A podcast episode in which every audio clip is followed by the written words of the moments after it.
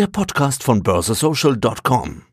Ja, hallo, da ist wieder der Christian vom Podcast für junge Anleger jeden Alters. Ich bin heute zu Jahresbeginn in der Wiener Börse, treffe dort den CEO Christoph Boschan und wir plaudern mal kurz über den Live-Einstieg in den Markt. Also wir haben siebenten Handelstag heute und ATX ist schön im Plus, knapp unter 3000 Punkten. Wie siehst du den Jahresbeginn? Ja, ich denke, objektiv ganz genauso. Wir haben einen sehr starken Jahresauftakt äh, gesehen. ATX derzeit um die 5800 Punkte. Das ist natürlich, äh, muss einen jetzt äh, verwundern, warum kommen wir auf zwei verschiedene Zahlen. Ich referenziere hier auf den ATX Total Return, also denjenigen Index, der auch die Dividenden mit berücksichtigt. Weil das ist ja die reale Realität, die für den Anleger sich dann verwirklicht. Das eine sind die Kurssteigerungen, das andere sind die gezahlten Dividenden. Und ganz besonders erfreulich ist, dass mit diesen 5800 äh, Punkten er nur noch wenige hundert Punkte vom Alltime high entfernt ist. Also das heißt, wir sprechen circa mal sechs in 30 Jahren, wenn man die Dividenden einrechnet. Also aus 1000 Euro wurden 6000 Euro und das ist eine ganz, ganz tolle Zahl natürlich. So ist es. Äh, zwischen, zwischen, fünf und, zwischen Ver-5 und Versechsfachung äh, sind wir derzeit im Total Wir stoßen schon bei den 6000 Punkten an. Es ist genau das Doppelte eigentlich vom ATX, wenn man sich anschaut, mittlerweile. Wenn man reinkommt, sieht man auch 250 Jahre Wiener Börse gleich auf der Tür. Da habt ihr einen Job über Silvester gemacht, offenbar. 250 Jahre, 1771 Maria Theresia. Was habt ihr davor heuer? Also wir starten mit einer sehr freundlichen äh, Botschaft äh, unseres Staatsoberhaupts äh, in unser Jubiläumsjahr. Die Veröffentlichung wird jetzt zeitnah stattfinden. Da bin ich gespannt. Und wir werden nicht eine große zentrale Veranstaltung haben, sondern wir werden uns sichtbar machen in einer ganzen Reihe von Veranstaltungen. Wir werden da insbesondere den Blick nach vorn richten, so wie das an der Börse ja auch ist. Investieren heißt immer nicht zurückschauen, sondern nach morgen, am besten nach übermorgen zu schauen.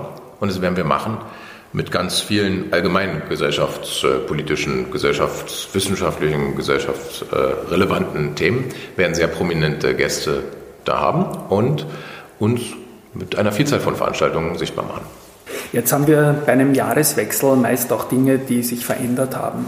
Da fällt mir ein der Brexit. Da gab es Auswirkungen. Es sind Listen gekommen von Handelsteilnehmern, die auf den ersten Blick die Wiener Börse verlassen haben, aber dann doch wieder nicht. Was, das ist ein Prozess gewesen, wie ich gehört habe, der über Monate gegangen ist, sehr erfolgreich gelaufen ist, dass man zum Beispiel die Handelsplätze umgestellt hat. Ja, absolut monatelange Herausforderung äh, wäre schön gewesen. Es war jahrelange Arbeit. Okay.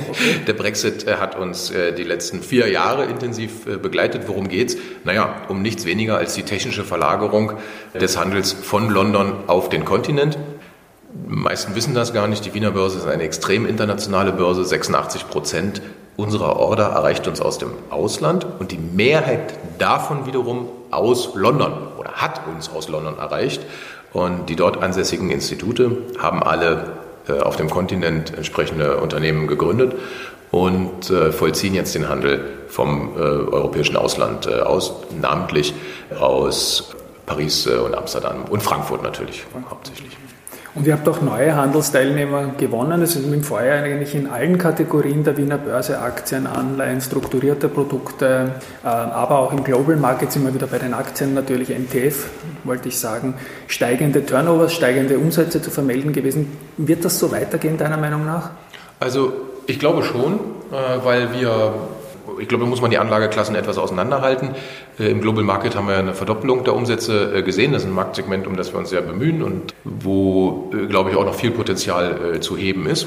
Was den Hauptmarkt angeht und die übergroße Mehrheit unserer Umsätze in den österreichischen Leitbetrieben, hier ist es doch so, dass das die berühmten Zyklika sind. Ja, also die sehr konjunktursensitiven Unternehmen, ja, Bank, Öl, Stahl, Versorger, und hier sehen wir ja in den letzten Wochen und Monaten äh, bereits ein deutliches äh, gesteigertes Interesse, ja, weg von den Tech-Werten. Das ist ja auch der Sachverhalt, der den ATX etwas überproportional unter die Räder gebracht hat, was ihn dann aber im November, Dezember auch wieder überproportional hat aufholen lassen. Und ich glaube, dieser äh, Vorgang wird sich fortsetzen, zumindest in, in der absehbaren Zukunft. Na, dann hoffe ich, äh, dass wir in Kürze einen ATX bei 6000 Punkten sehen werden, einen bei 3000 und der Aufwärtstrend der Wiener Börse, die eine tolle Ausgangsposition hat, meiner Meinung nach auch, sich fortsetzen wird. Danke für den Talk, Christoph, und ja, schönen Tag noch. Vielen herzlichen Dank. Stay safe. Der Podcast für junge Anleger jeden Alters mit Christian Drastel.